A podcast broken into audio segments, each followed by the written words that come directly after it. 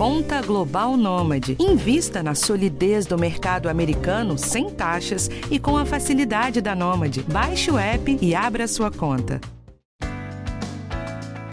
Oi, tudo bem, pessoal? Que está acompanhando aqui o podcast do Bem-Estar, você ouvinte que está aqui sempre com a gente. Olha só, em setembro é comemorado o Dia Mundial do Coração, mais precisamente no dia 29 de setembro. E você sabia que as doenças cardíacas são a principal causa de mortes no Brasil? Pois é, são mais de 1.100 pessoas morrendo todos os dias por causa de um problema no coração. Agora, o que muita gente não sabe é que no Brasil, uma em cada cinco mulheres adultas sofrem de doenças cardiovasculares, ultrapassando aí as estatísticas de câncer de mama, de câncer de útero. Nas brasileiras, inclusive acima de 40 anos, elas representam 30% das causas de mortes. Pois é, o infarto está aumentando nas mulheres, hein? A gente tem que prestar atenção, até porque os sintomas não são muito claros, viu? Muitas mulheres relatam angústia, mal-estar, e aí nem desconfiam de que isso é justamente um problema cardíaco. Mas a gente quer ajudar você a reconhecer esses sintomas e aprender como se cuidar. Eu vou conversar com duas mulheres que passaram por esse susto e também com o cardiologista Dr. Roberto Botelho. Vem comigo, eu sou Michele Loreto e infarto em mulheres é o tema desse podcast do bem-estar. E para começar aqui o nosso bate-papo, eu quero chamar a dona Eni Gotardo. Ela tem 74 anos, é aposentada e teve um infarto há quatro anos. A dona Eni, gente, é o retrato do que acontece com as mulheres quando a gente está falando de problemas no coração. Ela começou a se sentir mal, não deu bola, foi passear com o cachorro e só dias depois é que buscou ajuda em um hospital. Mas ela está bem, graças a Deus, está aqui para falar com a gente. Dona Eni, um prazer ter a senhora aqui para contar a sua história para a gente. O que, que aconteceu? A senhora se sentiu mal e não deu bola, foi isso? Foi, foram alguns dias assim, sentindo alguma coisa, aquele aperto no peito, aquele peso, aquela angústia, e foi deixando. Até que um, acho que uns três, quatro dias depois, a coisa ficou um pouco mais pesada e eu achei que devia ir atrás, né? Aí foi que eu resolvi ir no hospital, tudo. Mas conta pra gente, o que, que a senhora sentia que a senhora achava que não era tão grave? Era esse apeito, um sufoco, sabe? Parece que dava até falta de ar, porque dava aquele sufoco no peito, aquela coisa assim que parecia que de uma hora para outra eu ia desmontar, apagar. Era isso daí. Dor eu não tive nenhuma. A senhora achou que era emocional? Achei que era emocional. Por isso que eu esperei um pouco mais, né? E a senhora imaginava que isso podia ser o início de um infarto? Não, a princípio não, né? Não achei que pudesse ser, não. Mas eu, como eu tenho histórico que meu pai teve, né? Meu pai teve vários infartos, morreu por, por conta desse, desse problema. Então aí você já fica alerta, né? Você uhum. já liga uma coisa com outra, já fica. Procura ler, procura também se informar mais, né? Claro. Os sintomas do pai da senhora eram diferentes dos seus sintomas? Muito diferente porque ele tinha muita dor. Ele tinha dor no braço, ele tinha dor no peito, ele tinha aquela dor embaixo, até que diz que é, pega a ponta do coração quando infarta, né? Então ele tinha eh, essas, ele tinha muita dor e muito, muita sudorese. Eu tinha também sudorese. Mas por ser diferente, a senhora acabou achando que não era a mesma coisa, né? É, é achei, acabei achando que não era a mesma coisa, né? Agora aprendeu. Agora sim. Qual alerta que a senhora dá para as mulheres, né? Porque a senhora falou que o seu pai teve infarto com sintomas diferentes e a gente sabe que os sintomas das mulheres não são os mesmos sintomas do homem quando a gente está falando de infarto. Qual alerta a senhora deixaria?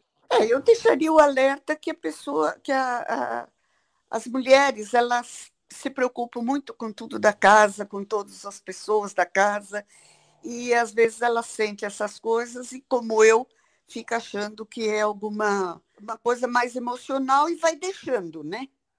E então, o que eu digo para todas é isso: não deixa. Sentiu qualquer coisa? Vai. Vai, não se preocupe nem com a época que nós estamos vivendo por pela Covid, porque é melhor você cuidar da, de tudo, né? Vai com os seus cuidados num um lugar que você tem confiança, mas vai, não, não espera. Não espera para a coisa não ficar pior depois, né? Dona Eni, muito obrigada pelas informações, muito importante o depoimento da senhora. Eu já quero puxar esse gancho para chamar agora o Dr. Roberto Botelho, que é cardiologista, intervencionista e diretor de comunicação da Sociedade Brasileira de Hemodinâmica e cardiologista intervencionista. Doutor Roberto, seja bem-vindo ao podcast do Bem-Estar. Para a gente começar, para todas nós mulheres ficarmos atentas, quais são os sintomas de infarto nas mulheres? Michele, eu não posso deixar de começar sem agradecer vocês por essa oportunidade. Porque a informação que nós vamos levar para as pessoas agora, seguramente ao fim dela, será capaz de salvar vidas. E quem ouvir vai mudar a sua atenção para esse problema de saúde pública, que é o mais importante do Brasil. Eu vou mostrar para vocês que o principal problema de saúde pública do Brasil é o infarto. Então, eu quero te agradecer. E aí você já me vem com essa pergunta relevante. Quais são os sintomas? Esse é o primeiro recado que a gente passa para as pessoas, especialmente as mulheres, porque estamos habituados a aprender de que o sintoma do infarto que aparece nas novelas, no cinema, é aquela dor no peito que vai para a mandíbula, irradia para o braço, opressivamente.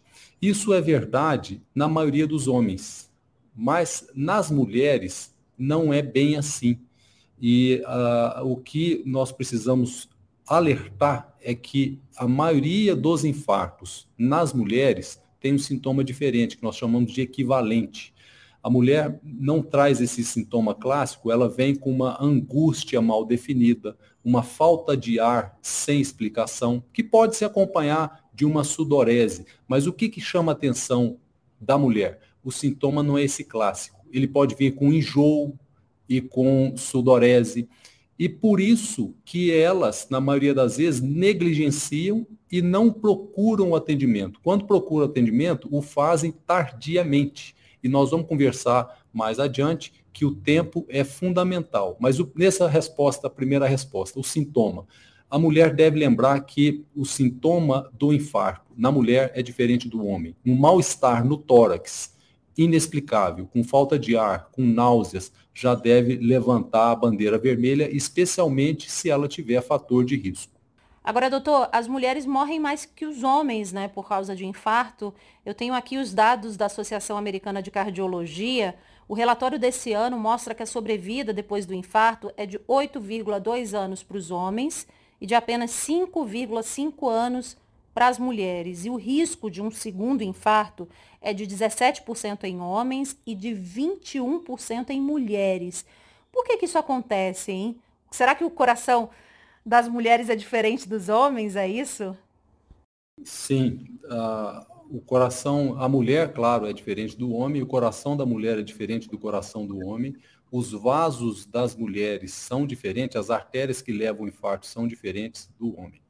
O momento que a mulher apresenta um infarto é diferente do homem. Geralmente a mulher está numa idade mais avançada, já passou da menopausa, perdeu a proteção dos hormônios é, especialmente o estrógeno, durante a fase de, de, fertilidade. Então, a mulher, quando ela tem um infarto, ela, tem, ela é uma, uma, uma pessoa com mais fatores de risco, com mais comorbidades. Esse é um elemento.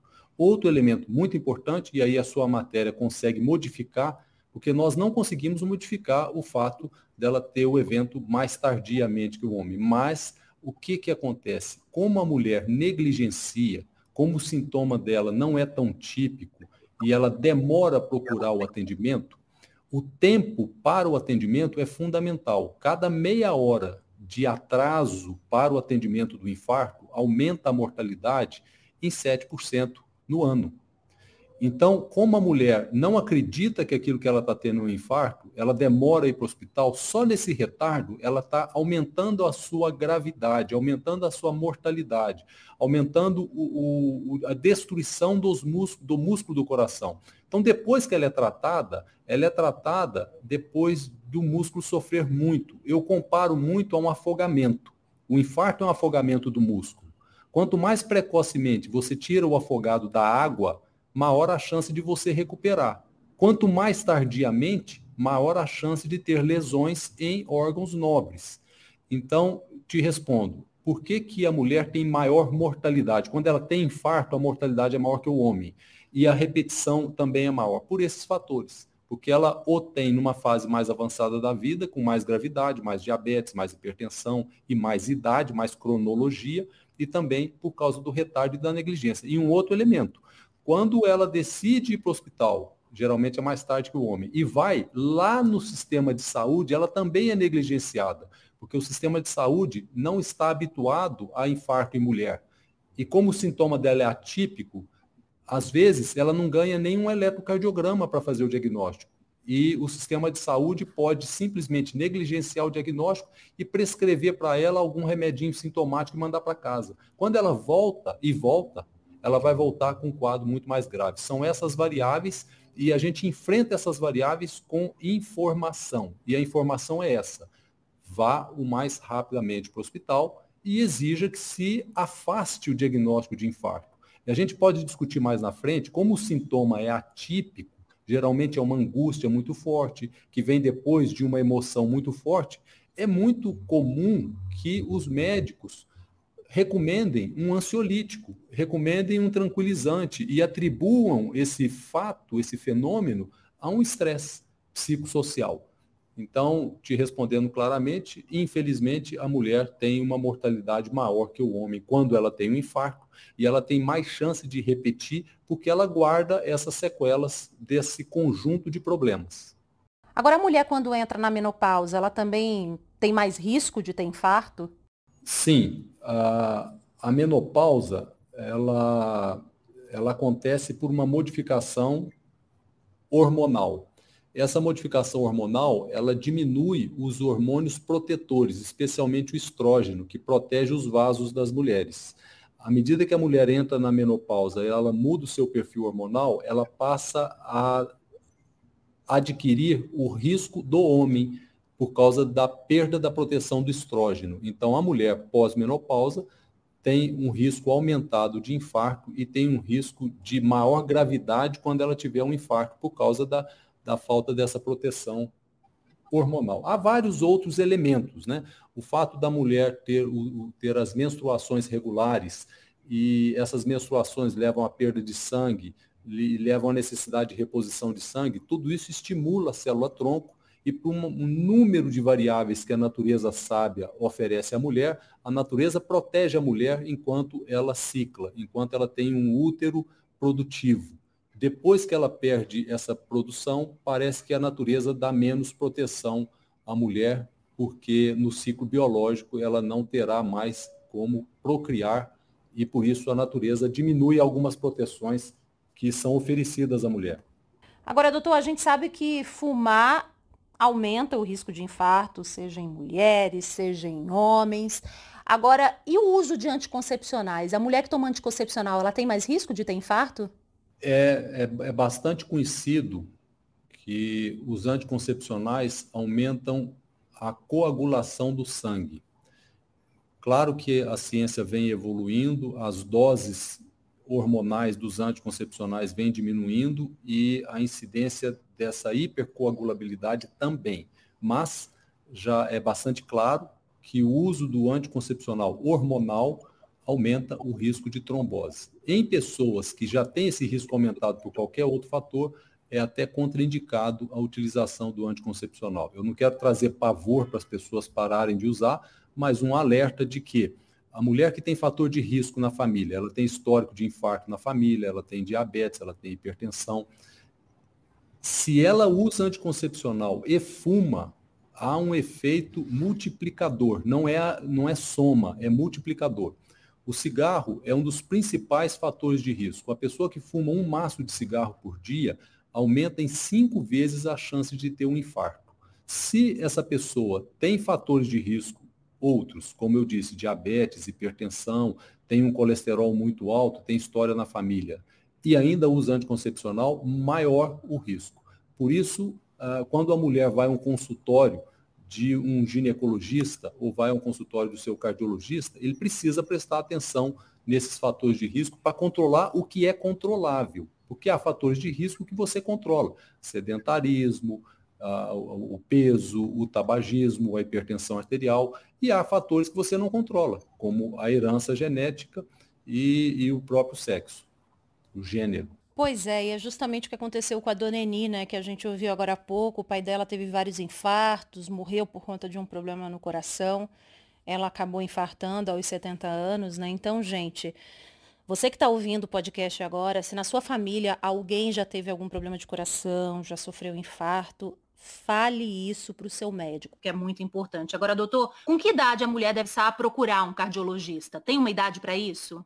desde que toda criança, ao nascer, ela tem que ter uma avaliação minimamente eletrocardiográfica, porque o eletrocardiograma detecta alguns problemas de saúde que só ele detecta. Isso lá o pediatra vai olhar e, vai cuidar. Se a, a mulher não tem fatores de risco para doença cardiovascular, ela pode seguir o seu acompanhamento com um, um generalista, com um clínico, com o seu ginecologista.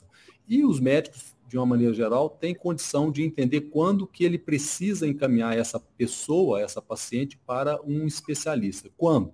Quando ela apresenta os, os chamados fatores de risco, né, e que são muito conhecidos da população. Eu os apresento assim em ordem de, de, de grandeza, né, a pessoa que fuma, a pessoa que tem o colesterol alto, a pessoa que tem pressão alta, que tenha diabetes, que, tem, que seja sedentária, esteja fora do peso.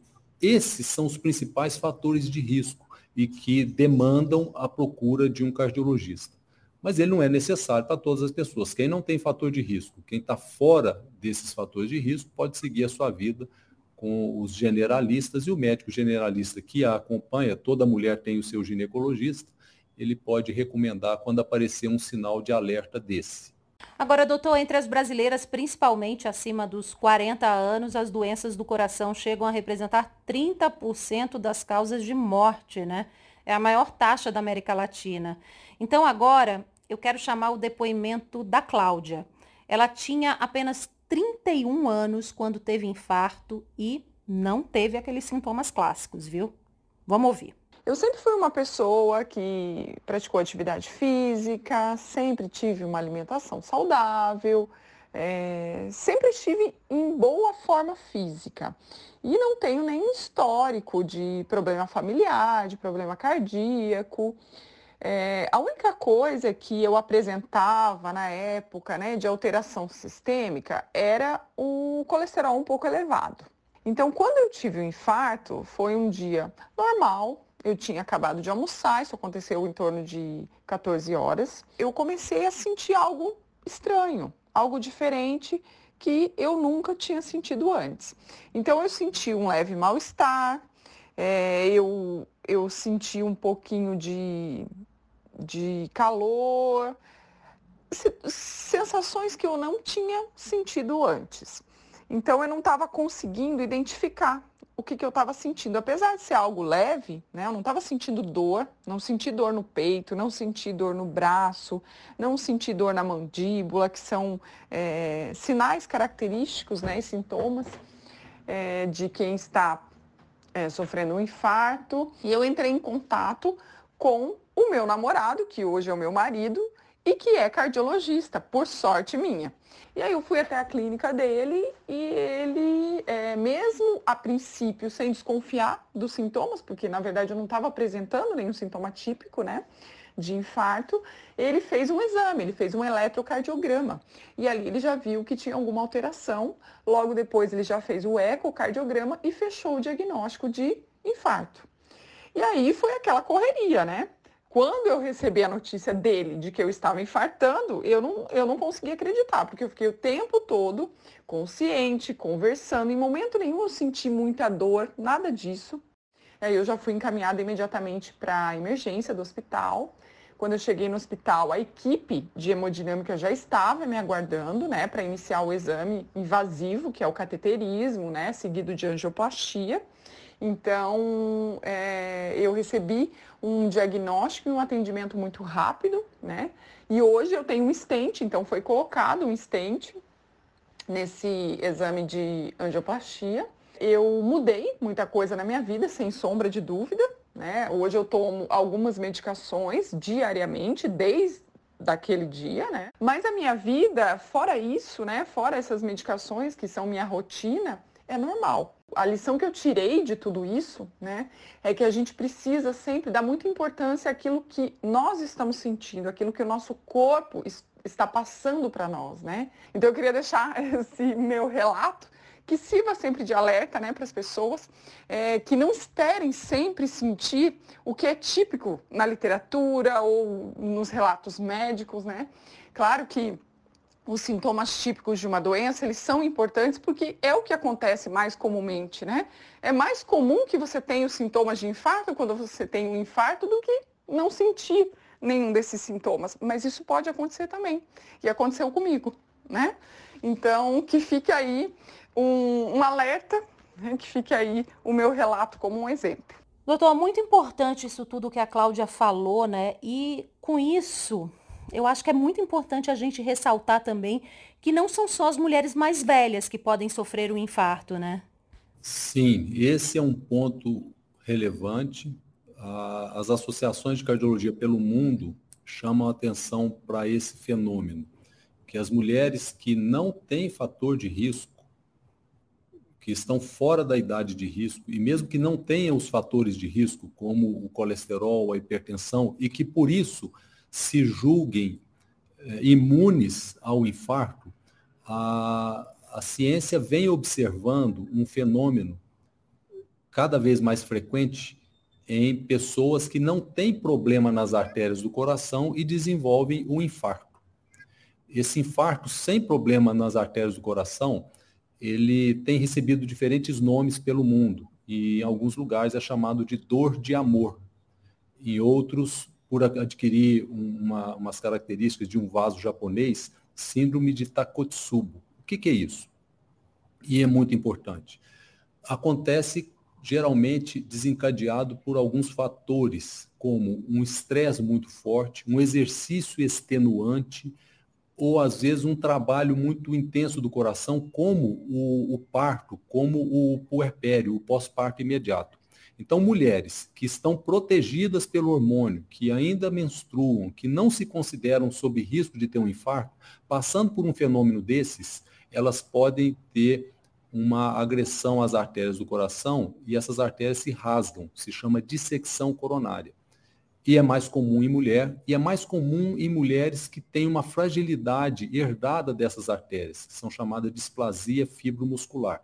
Mas o que interessa é que a ciência vem observando um aumento na frequência desse fenômeno, que é aquela mulher jovem, abaixo dos 30 anos, que não tem fator de risco e chega no hospital com infarto, depois de ter tido um evento como esse, uma separação traumática, uma doença no filho ou um, um pós é, um pós-parto mais trabalhoso, ou um exercício extenuante, vai para a academia, faz um exercício extenuante, toma lá um, uns tônicos quaisquer, ou às vezes até reposição hormonal, e acontece esse fenômeno de rasgar a artéria do coração. E quando o cardiologista examina esse caso, faz o cateterismo, ele vê que a artéria não tem placas de gordura.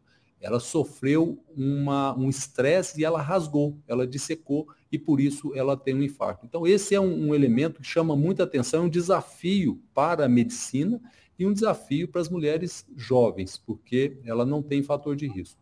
O mundo está muito atento para isso, para essa dor de amor. Dor de amor, que coisa. Tem que ficar atento realmente. Agora tem uma coisa que não muda, né, dor em homens e em mulheres. O senhor já tinha comentado é, sobre o socorrer rapidamente a pessoa que está tendo um infarto, né? Como é que o tempo é, vai a favor ou não disso? Né? Como é que você perde em não ir logo e socorrer a pessoa? Qual é a chance dela morrer mais rápido? Eu vou te dar aqui algumas informações. Quando nós conversamos no início da entrevista, que a gente salvaria vidas com essa matéria sua, aqui vem essas informações. É, de publicações de alto impacto da revista Circulation, já em 2001, ele destaca que menos de 23% dos americanos usaram o sistema de saúde quando tiveram um infarto, mas 83% usariam se eles soubessem que tem um infarto. 60% são levados para o hospital por leigo e em 25% vão dirigir no próprio carro. E o que, que acontece lá e aqui também? Metade das pessoas que morrem de infarto morrem nas primeiras duas horas. Eu vou repetir para quem está nos ouvindo. Metade daqueles que vão morrer de infarto morrem nas primeiras duas horas antes de chegar ao hospital. Então, o elemento mais importante para que uma pessoa sobreviva a esse ataque é o tempo do atendimento. Por quê? Como eu disse da analogia do afogamento, o infarto é o afogamento do músculo do coração. Nós afogamos o músculo do coração, ele fica sem respirar. Quanto mais rápido eu desobstruo a artéria, mais rápido eu devolvo oxigênio para esse músculo do coração. Então, à medida que o tempo passa, as células vão morrendo. E a gente tem uma curva dependente do tempo que demonstra claramente o percentual de salvamento.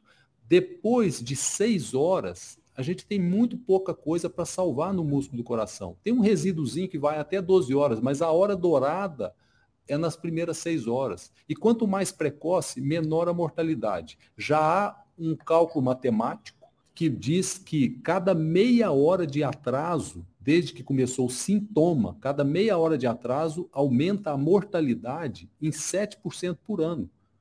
Você veja, a pessoa está em casa, tem lá um sintoma, entre ela tomar a decisão, chamar o socorro, seja um SAMU ou ir para o hospital, cada meia hora aumenta em 7%. Então, reforçando o que você colocou, e talvez a informação mais importante que nós temos dessa entrevista. Quanto mais rápido você agir, melhor. E esse rápido tem um tempo que depende do paciente, que a gente chama retardo relativo ao paciente, que é ele tomar a iniciativa, acionar o transporte ou ir para o hospital. E tem um tempo que depende do sistema de saúde, porque a pessoa chega numa UPA, ou chega no pronto-socorro, dali para frente depende do sistema de saúde. Nós temos procurado melhorar os dois lados. O sistema de saúde tem lá seus retardos e já há métricas de excelência. A gente não pode aceitar que demore mais que 10 minutos para fazer um eletrocardiograma. Se a pessoa for tomar um remédio para dissolver o coágulo, o tempo entre pegar a veia da pessoa e fazer esse remédio não pode passar de meia hora. Ou se for fazer uma angioplastia, fazer um cateterismo, essa angioplastia também não pode passar de 90 minutos. Então, o tempo é tão importante que a cabeça do cardiologista é guiada pelo relógio. E quando uma pessoa chega num sistema de saúde evoluído, que tem rede de infarto, quando ela chega, aperta-se o botão do cronômetro e cada segundo conta. Então, resumindo e recado para casa para quem está nos ouvindo. Se a pessoa tem fatores de risco, se na, ela já teve um evento como esse, se na família já teve e ela suspeita, peque pelo excesso. Procure o sistema de saúde. E é muito importante que as pessoas que têm esses fatores de risco já se preparem sabendo o que fazer na eventualidade de ter um problema. O que, que eu vou fazer se eu tiver uma dor no peito às duas da manhã de uma terça-feira de carnaval? Então a gente já tem que ter na cabeça para onde que eu vou, onde que é o sistema de saúde que eu posso ir, que o meu convênio cobre, ou no sistema público de saúde. Tal qual temos para o carro. Se o seu carro tem um problema, você tem o seguro, você já tem um número para ligar, você já sabe o que vai fazer. Você tem que ter essa mentalidade dirigida para a eventualidade de ter um evento no coração, já que esse evento não é tão raro. E quando ele acontece, ele pode te matar ou quando você sobrevive, você tem sequelas graves que podem limitar a sua vida e como você disse no início da matéria, ele volta. Então, as pessoas no primeiro ano depois de um infarto, como você mostrou aí, é, conforme o risco da pessoa, ela pode ter um novo infarto em 20%. Mas, repetindo, focando, o tempo é o elemento mais importante para o atendimento no infarto. Doutor, a gente encerrar qual conselho que você daria para nós mulheres a tentar evitar, vamos dizer assim, um infarto? O que, que a gente pode para ajudar a não ter infarto? Esse, essa pergunta sua é riquíssima e já foi muito estudada pela ciência. Para isso, a ciência criou uma informação que se chama risco atribuível. E a gente conhece fatores de risco e qual é o risco de cada um deles. E nós temos fatores modificáveis e não modificáveis. Então, qual o recado? Vamos atuar sobre os fatores modificáveis. A atuação sobre eles é simples e não custa nada. Quais são? Fumo. Parar com fumo. O fumo é muito importante. Segundo, o colesterol, especialmente as pessoas que têm a, a, a, doença familiar. Temos que baixar o colesterol com exercício, dieta, medicação. O, a hipertensão arterial é outro elemento, controle da hipertensão arterial. O diabetes é um fator de risco muito importante. O sedentarismo, não fazer exercício físico, é um problema. Então, fazer o exercício físico, ele te traz inúmeras vantagens para a saúde, desde osteoarticular, a prevenção de câncer, mas principalmente para a saúde cardiovascular. Então, qual o recado que a gente dá para as pessoas? 85% do risco do infarto é atribuível a fatores de risco modificáveis. Então, quem está nos ouvindo, se aderir a esses, a esses cuidados, você vai reduzindo a sua chance de ter um evento e você pode dizer que fez a sua parte. A 25% dos infartos acontecem em pessoas que não têm fator de risco ela não tem fator de risco e teve um infarto por causa disso que dissemos, um estresse, etc, etc. Mas o recado seria, vamos atacar os fatores de risco conhecidos para reduzir o risco atribuível a eles. Doutor Ricardo Botelho, muito obrigado pelas informações, viu? É um prazer falar com vocês e eu que agradeço em nome da sociedade, porque vocês estão fazendo um trabalho mais importante do que muitas redes de saúde, comunicar e levar às pessoas esse chamado para que eles façam a parte relativa ao paciente.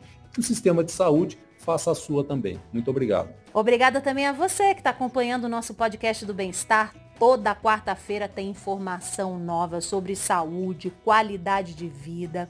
E o podcast de hoje foi produzido por Adriana Soderi, teve edição de Guilherme Matucci, gravação do André Ladeira Direção Karina Dorigo e o roteiro, quem vos fala aqui, Michele Loreto. Até a próxima, pessoal. Um cheiro! Tchau, tchau!